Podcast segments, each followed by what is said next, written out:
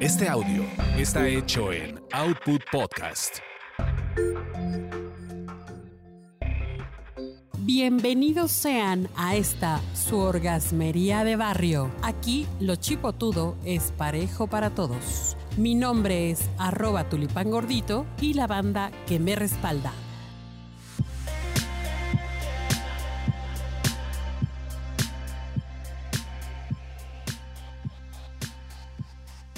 Queridos orgasmeros, esto, esto va directo para ustedes, ¿eh? Pongan por favor mucha atención porque pues tenemos, resulta ser que hay lencería para, para varones. Sí, cómo no, lencería, claro que sí. Está muy de moda, está eh, muy disponible, pero pues hay que ver, ahora sí que la moda de, de la moda lo que, te, acomoda, ¿no? Para, hablar de esto, hemos traído a unos expertos especialistas que nos van a hablar de esta situación, de qué va, de qué trata, de qué colores hay, hay encajes o no hay encajes, ¿no? Y si hay encaje, pues que no sea tan ancho, ¿no? Sí, eh, bueno, querido Pedro Kia, diseñador, ¿cómo estás? Bienvenido. Muy bien, aquí, gracias. Y mi querido Jairo Celín. Gracias, hola. Diseñador también. Ellos son eh, los propietarios de una marca, de una marca de diseño de ropa que se llama Cusé. ¿Sí? ¿Es Cusé? Cusé. es Q-U-S-C e y así lo encuentran en las redes sociales, en, Facebook, en Twitter, en Twitter y en Instagram. Oigan, pero entonces, ¿cómo está eso de que, de que hay lencería para varones? O sea, ¿cómo? O sea, hay ligueros, hay tangas, hay bodies, o cómo, cómo es, o sea, ¿cómo son? Pues hay una gran variedad de prendas. Eh, prenda de lencerías de hombre eh, ha habido desde hace alrededor de 100 años que empezó como tal, pero era como muy oculto. O sea, no estaba tan difundido. Se empezó a difundir hace como 15 años aproximadamente y ahora existe una gran variedad de eh, inició con prendas que eran más de piel o de cuero, como corsets. Ok. Y ahora ya se fue extendiendo y hay de, desde corsets, camisetas de, que son sugestivas, que son con transparencias, con telas tipo red, encajes, pero que de alguna manera dejan mostrar el cuerpo. Eh, tangas, o sea, hay una infinidad de... Aquí me gustaría hacer una precisión, porque déjenme decirles que, pues yo, o sea, de este tema sí soy totalmente neófita, ¿eh? A ver, o sea, una cosa es ropa interior cualquiera y otra cosa sería lencería. ¿Cuál es la diferencia? La diferencia principal eh, de la ropa interior regularmente tiene que ser más cómoda y, ser más absorbente para las actividades que realizas en el día a día. Ok, o sea, cumple una función, cumple una función protectora. Protectora y de, absorción para mantenerte eh, higiénicamente lo más posible limpia. Ok, ajá. Y la lencería regularmente se relaciona con prendas que son ya más eróticas, más de pasión, más para las noches en las que, o los días, ¿verdad? en los que quieres eh, atraer a alguien, que te quieres sentir atractivo desde que te la pones y que llegas con tu pareja a la hora que tú quieras y que también le proyectas esa sensación de sentirte atractivo. Y no tiene que ver, o sea, no es un poco de, ni de orientación o preferencia, es en general, o sea, es proyectar. Eso es lo interesante que decimos lencería para hombre, ah, y crees que solo es para, para esta, este, la comunidad homosexual, ¿no? Eso. Entonces, mm, hay estudios y cada vez se difunden más donde se demuestra que no, que realmente es, es a fin de cuentas, es una corriente que viene, pues, principalmente de Europa y en México cada vez se, se adopta más, donde el hombre se está animando a usar lencería y el hombre heterosexual o homosexual. Pero además es una lencería hecha para varones, o sea, con todo un concepto distinto. No es que un varón se vaya a poner un body o un bralet o un brasier bonito. No, no, no, no es eso. Y, bueno, es que ahí eh, después vamos a ahondar sobre algunos temas de, por ahí que me comentabas. Pero bueno, es que lencería hecha para hombres sí es un área ¿no? Donde sí hay todo un estudio antropométrico, donde tiene que ser, si es un calzón, pues tiene que ser un calzón pensado en el hombre, ¿no? Anatómicamente.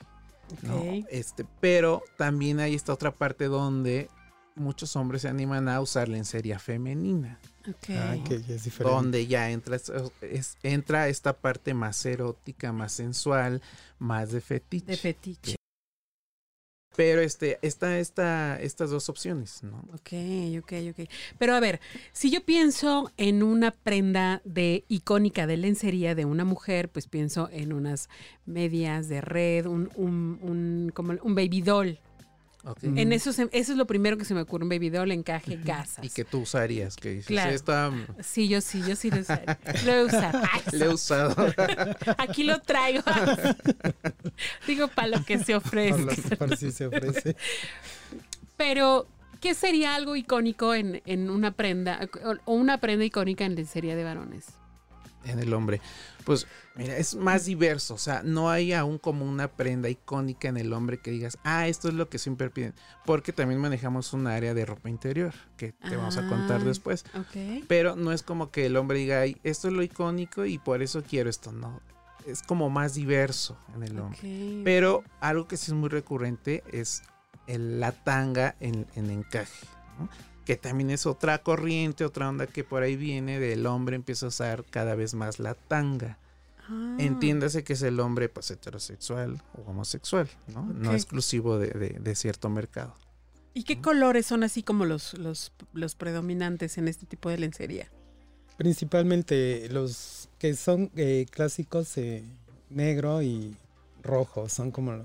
Pero también aquí entra eh, como mucho el colorido más eh, dorado, en algunos casos, como los... eh, obvio depende de, de ya de lo que quieres proyectar, ¿no? Pero son los, los colores que más se, se, pues se manejan o se venden. eh. A ver, no estamos hablando de la famosa tanga de elefante, ¿verdad? No, no, no. o sea, no, es Que la también tanga. la hay, también, la también hay. existe. Sus variantes, O sea, la tanga de, de trompa de elefante. No. esa no. Tampoco estamos hablando de la camiseta trueno, ¿verdad? No. no. no. Estamos hablando del boxer. Hay boxer, pero eh, la cuestión en el boxer para que sea dentro de la lencería es que tiene que tener transparencia en algunas zonas o todo y tiene que remarcar tanto paquete como pompa. Ok. Así es como lo que buscas o lo que busca la mayoría de las personas. ¿Cómo se remarca el paquete? ¿Cómo se remarca el paquete? Nos están aquí haciendo llegar unas dudas, Indagando, unas preguntas de parte del Que público. llegue. ¿Cómo se remarca el paquete? Y, y más con un boxer. A ver, ustedes. Ah, porque hay cortes, hay cortes anatómicos que se dan eh, en la parte de las ingles como para hacer un levantamiento y generar una concha que hace como que se levante, visualmente se vea más grande. Y se logra, y se logra. Utilizando la propia tela, o sea, La o, las la diferentes tela, texturas de las tela. las telas. Sí, eh, bueno, utilizando el corte adecuado que tiene que ser.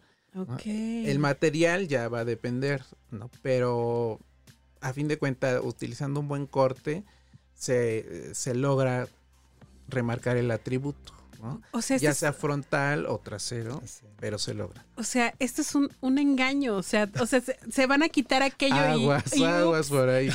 Sí, y cada vez se da más, ¿eh? Eh, A fin de cuentas, porque como decíamos de la moda, te vistes para ti, pero a fin de cuentas te estás vistiendo también para los demás. Claro. Lo visual. Entonces, si tú te sientes observado, generado por, por ejemplo, porque se te nota el paquete, pues ya te estás estimulando, está ayudando a tu autoestima, a fin de cuentas. Que Y es dice que- también labor de la moda contribuir a eso. A Es un poco para la atracción porque es como el brasier eh, que le llaman, que junta separa, pero te da la forma del... Te del levanta, busto, te levanta, el busto. Es Ajá. igual a... Te eh, lo pone turgente, ¿no? es algo Así te queremos que el otro quede bien turgente. Y firme. Y firme, ¿no? Pero- firme, pero- que se note. Por favor, eh, sí, que no sea tan fea la, la, la triste realidad. ¿no?